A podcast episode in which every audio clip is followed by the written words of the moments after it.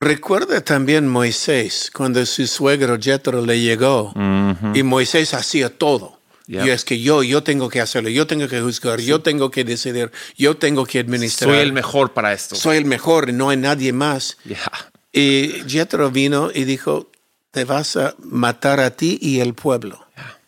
Divida en grupos de 100, 50 y 10. Y ahí es el secreto cuando hay un equipo.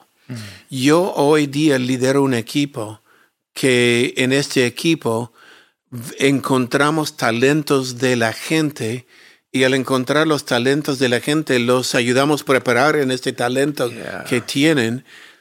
Ah, por ejemplo, ah, chicas con problemas alimenticios, anorexia y bulimia. Yo pasé esto con mi hija, pero mi hija es mejor que yo en ayudarte, Sí. Porque ah, ella ha pasado esto Sí. y ella ha formado un equipo tremendo alrededor de ella que te puede ayudar en esto. Sí.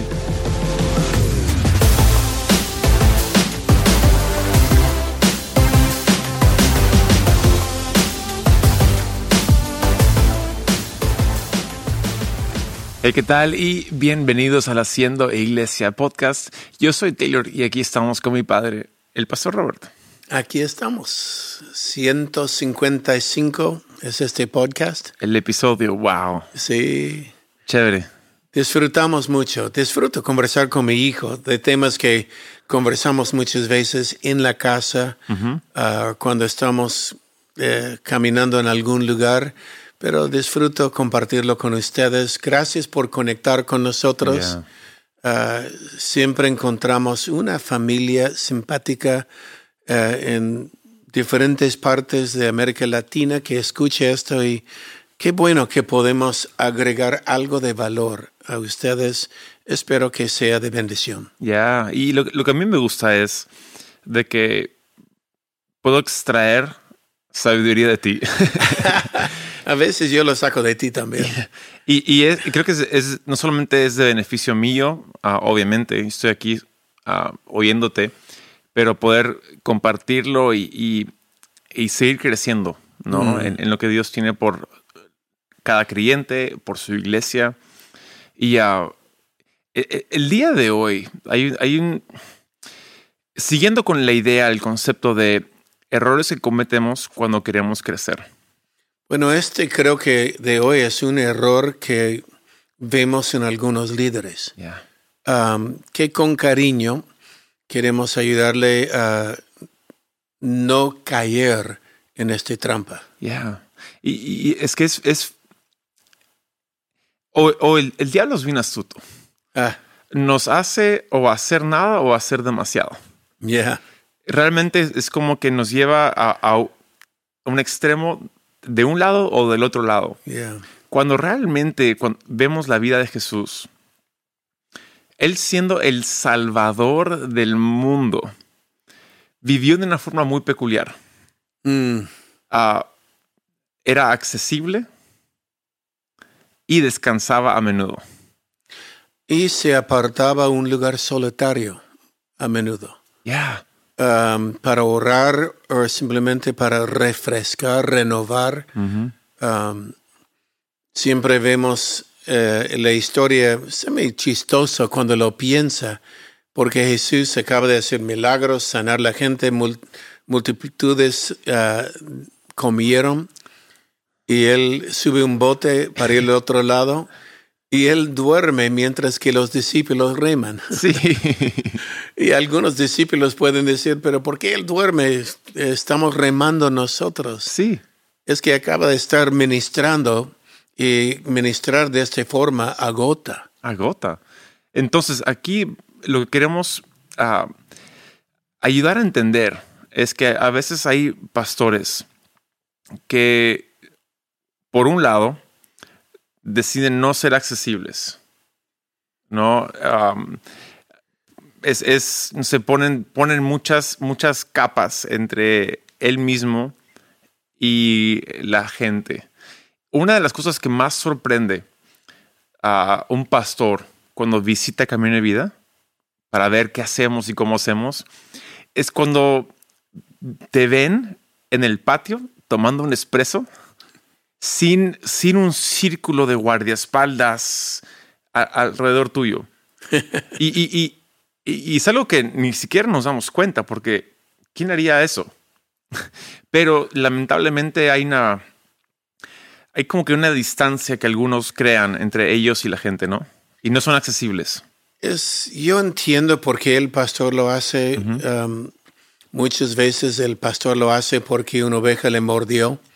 Mm. Ovejas muerden a veces. y a veces no es una oveja, pero es un grupo de ovejas o varias ovejas y uh, a veces para cuidar, porque es difícil subir la plataforma a enseñar un mensaje dador de vida cuando te acaban de morder un par de ovejas. Wow. Porque subes diciendo, ay, ¿por qué me dijeron esto? ¿Por qué? Pero hay que recordar primero, um, nosotros somos humanos siervos y siervo habla de humildad. Wow. Siervo habla de, hay personas que por alguna razón te han mordido, pero podemos ayudarlos a entender uh, lo que queremos llegar, estamos haciendo. Ah, muchas veces son personas, muchas veces que vienen de otra iglesia, que han trasplantado a esta iglesia y ven cómo eran allá y quieren hacerlo igual aquí y quieren criticar o decir algo. Pero no quiero cuidar mi corazón de esta forma. Yo prefiero ser, cuidar mi corazón de ser accesible y eh, es que eh, no es fácil permanecer accesible durante ya vas 40 años de ministerio. Ya. No es, es, es, es, es como los es, es, en los pies, ¿no? Tienes callos y nos, las manos a veces también tienes callos. No, y donde muerden las ovejas tengo callos porque me han mordido ahí antes. Ok, tú no eres la primera. Pero um, tenemos que a veces trabajar en quitar los callos para permanecer sensibles y vulnerables y accesibles. No, y entender, um, mi trabajo es amar, no corregir. Y si yo amo cuando personas vienen y, dicen cosas, um, y no solo dicen, pero, por ejemplo, podemos hablar de un síndrome mesiánico. mesiánico. Ah, y esto es el síndrome que entramos. Sí. Que la gente viene y te pide algo que yo no tengo, quien tiene es Dios. Pero el error es tratar yo de ser el proveedor, mm. ah, sea de una ofrenda. Lo que tienen que encontrar es Dios, no mí. Y a veces yo puedo ser un canal de apoyar a la gente pero más que todo, no puedo apoyar todos. Mm. Yo tengo que enviarles a Dios.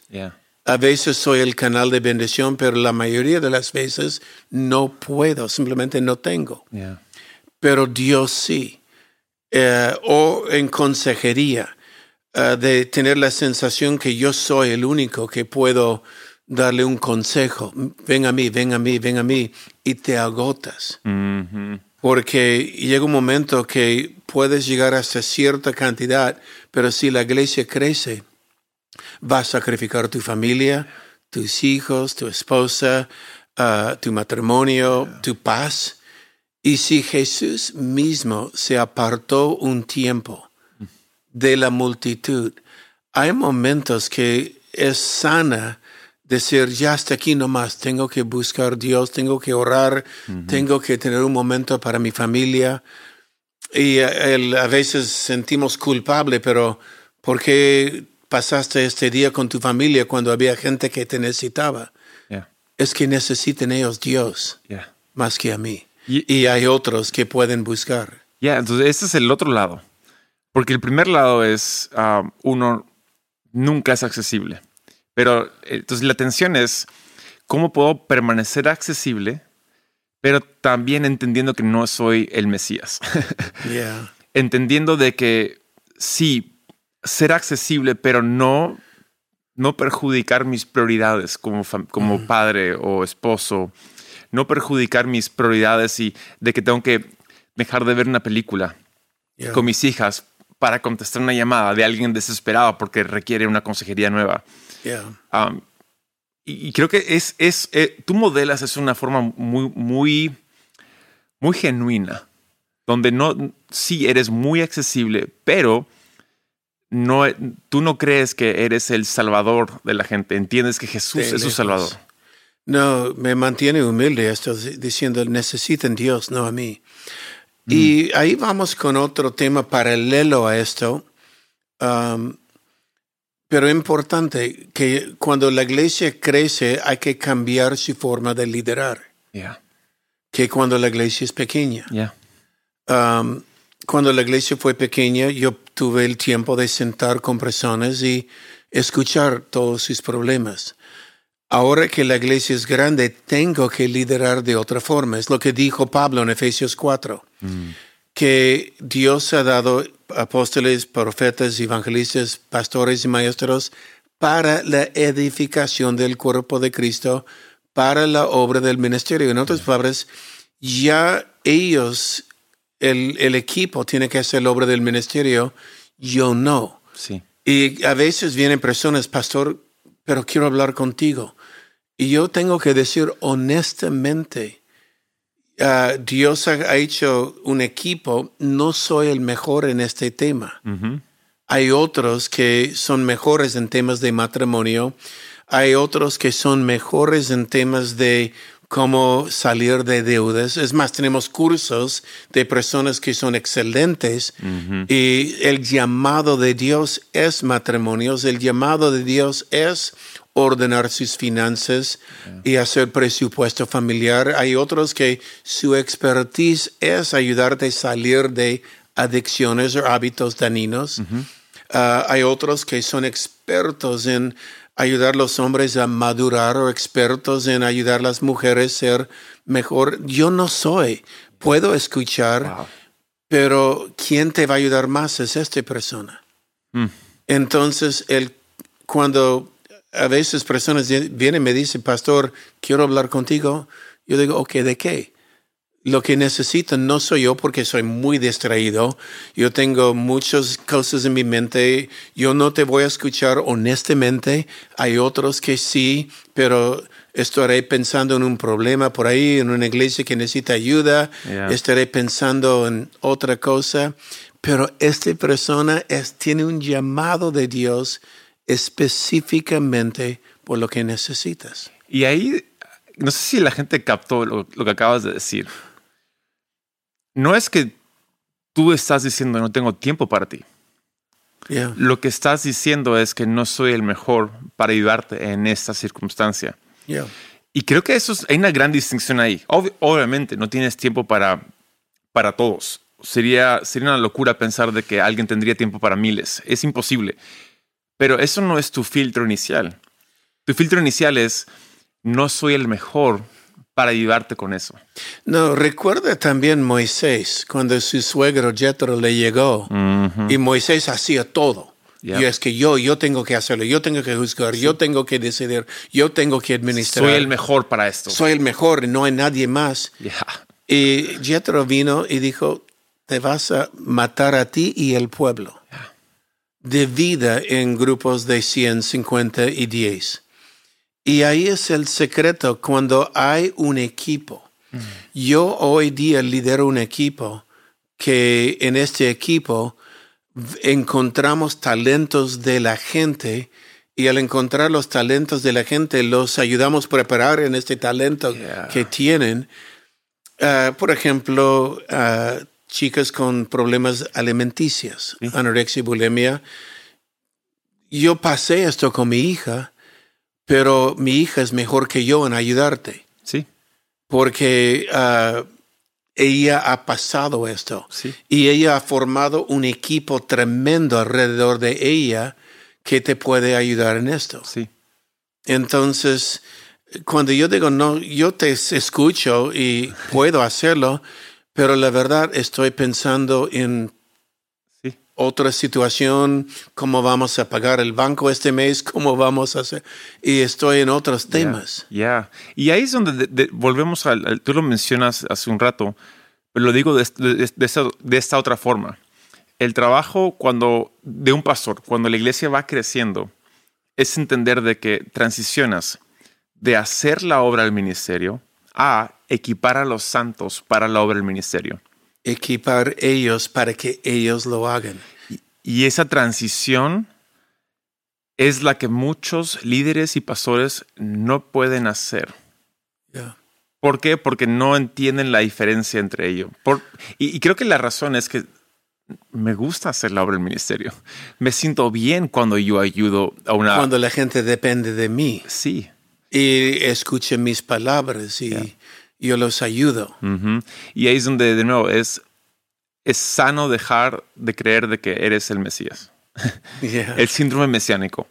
Y cuando empiezas a equipar a, a- a la gente para que ellos puedan ayudar a otras personas, te desprendes de, de esa reputación de ser el que ayuda a todos. Yeah. Y ahora te alegras en ver a otros. Es Jesús que envió a los discípulos a hacer milagros Y volvieron felices. y volvieron felices. No, yo disfruto, a veces cuando me ve en el patio tomando mi cafecito, Yeah. lo que estoy disfrutando es lo que estoy viendo, en el- gente conversando, círculos, risa, estoy viendo personas orar uno por el otro, porque el ministerio está sucediendo. Yeah. Personas están siendo tocados y están siendo tocados por otro. Es Jesús con los discípulos. Ah, se multiplicó Yeah. en otros cuando él ascendió al cielo. Y tocaste rapidito esto, pero lo vuelvo.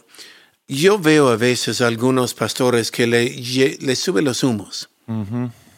Ya yo tengo una iglesia grande, yo tengo miles en la iglesia, yo, yo, yo.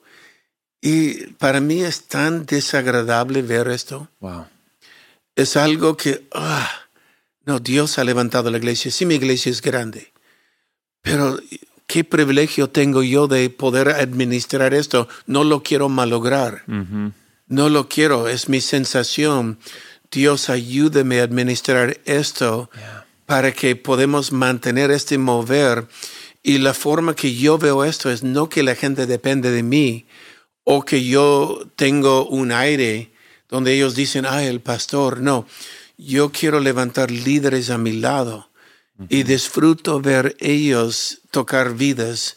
Y cuando este grupo es 10 y luego 20, luego 50, luego 100, hoy hay más de mil líderes en la iglesia y cada uno de ellos liderando un sector de la iglesia y cada uno de ellos disfrutando ser usado por Dios.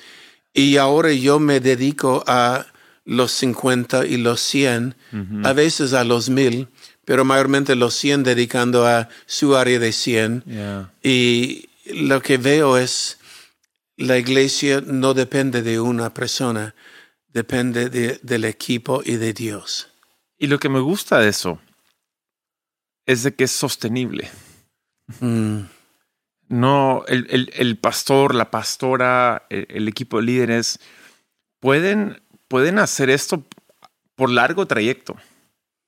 Pueden realmente, eh, eh, hablamos ah, de un ejemplo, am, digamos, cargar una mesa, una mesa grande y pesada. Tú y yo juntos la podríamos cargar aunque pese mucho y podríamos llevarlo a una distancia regular pero llegaríamos cansada- cansados. Quizás solo se puede cargar y no, no llegaría muy lejos. La podría mover, pero si invitamos a 10 personas que carguen la misma mesa contigo conmigo, sería bien ligero esa misma mesa. Ahora, el problema es de que ya no me siento que hice un ejercicio, ya no me siento de que depende de mí, y a veces el pastor quiere que sentir eso. No me hace recordar un dicho, si quiere ir rápido, camina solo. Uy. Si quiere ir lejos, camina juntos con otro. Yeah. Porque rápido solo llega hasta un punto, pero juntos llegamos lejos. Llegamos lejos. Y esto es lo que más animo. Y cuidado que el espíritu del mundo no entre el corazón de los líderes. Y el espíritu del mundo hoy día es cuántos likes tengo, cuánta gente ha visto eh, mi video, cuánto, cuidado, yo no estoy en esto por los likes o los vistas, estoy en esto porque realmente disfruto ver gente transformado por el poder de Dios. Yeah. Y esto cada uno. ¿Quién es la persona más importante en camino de vida? La siguiente que entra por la puerta. Yeah. No, es disfruto ver gente nueva cambiado por Dios y la gente antigua asumiendo un rol de ayudarme a bendecir otros. Wow. Entonces aquí en, básicamente hemos dado bastante, pero hay dos cosas claves para resumir. Es uno, no eres el, no, no adquieras un espíritu mesiánico. No eres el salvador de, de todos. Usted no puede proveer lo que Dios provee. Puede hacer algo. Sí. Dios puede hacer mucho más. Jesús es, Dirígelos a Él. Jesús es experto salvando Ya. y quiere salvar más de lo que podríamos salvar. Y número dos, esto cambia nuestra postura y nos hace gente accesibles, Ya. donde no tenemos que ministrar a todos para salvar a todos, podemos ayudar que otros lo hagan y nos descarga para ser más disponible y accesible y ah, con esa humildad de, de ser común y corriente. Sí, me encanta parar. me encanta conversar con las personas. Ahora, si trata de conversar largo, probablemente voy a estar mirando a la persona detrás tuyo. De repente estoy mirando do- la cola detrás tuyo que quieren hablar. Eh, podemos hacerlo. Me encanta. Hay momentos, si Dios permite, la conversación puede ser más larga, pero disfruto estar ah, y observar Dios obrar. Yeah. Ah, espero que han, cap- han capturado el espíritu de este episodio Yeah. y creo que sí va a ser de mucha ayuda para alguien escuchando esto. Bueno, ha sido eh, Haciendo Iglesia Podcast, episodio 135. 55. Ay Dios, 155. Yeah. No sé por qué tengo 30 en mi mente. Ah, 155. Ujú. Nos veremos la próxima semana. Adiós.